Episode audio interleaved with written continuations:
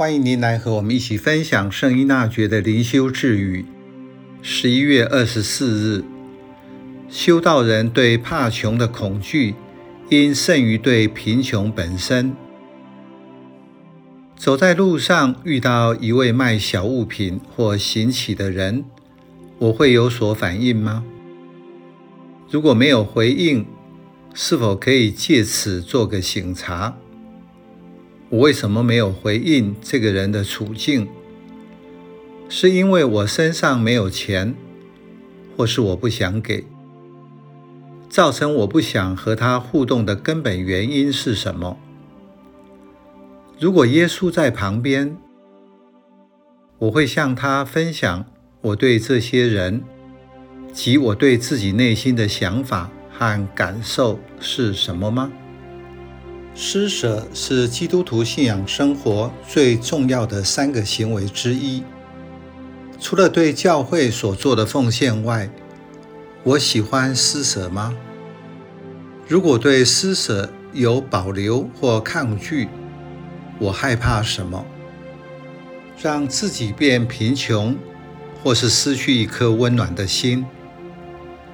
贫穷限制了我的想象。是一句流行语，也是一个事实。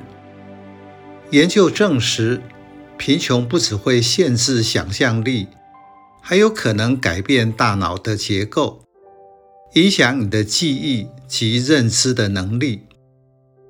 修会生活是财务共享的团体，以自由的心活出跟随耶稣的精神，信靠天父。以贫穷生活为福音做见证，落实没有财务自主的贫穷的生活，在于每一个会士的努力和认同，需要很大的信任和爱。圣依纳爵深深了解人性对于贫穷的害怕和恐惧，他提出害怕贫穷和如何面对的见解。一位会士更应该害怕对贫穷的恐惧，胜于对贫穷本身的害怕。所以，修会的贫穷愿基本是拥有和使用的心态问题。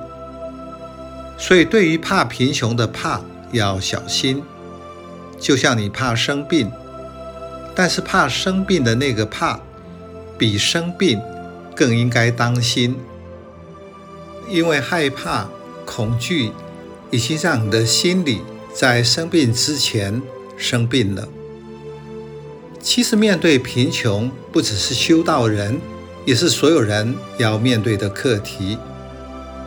德勒莎姆姆的名言指出，真正富有的人是努力把口袋的钱拿出来和需要的人分享。穷人则是努力设法将他人的钱转到自己的口袋里。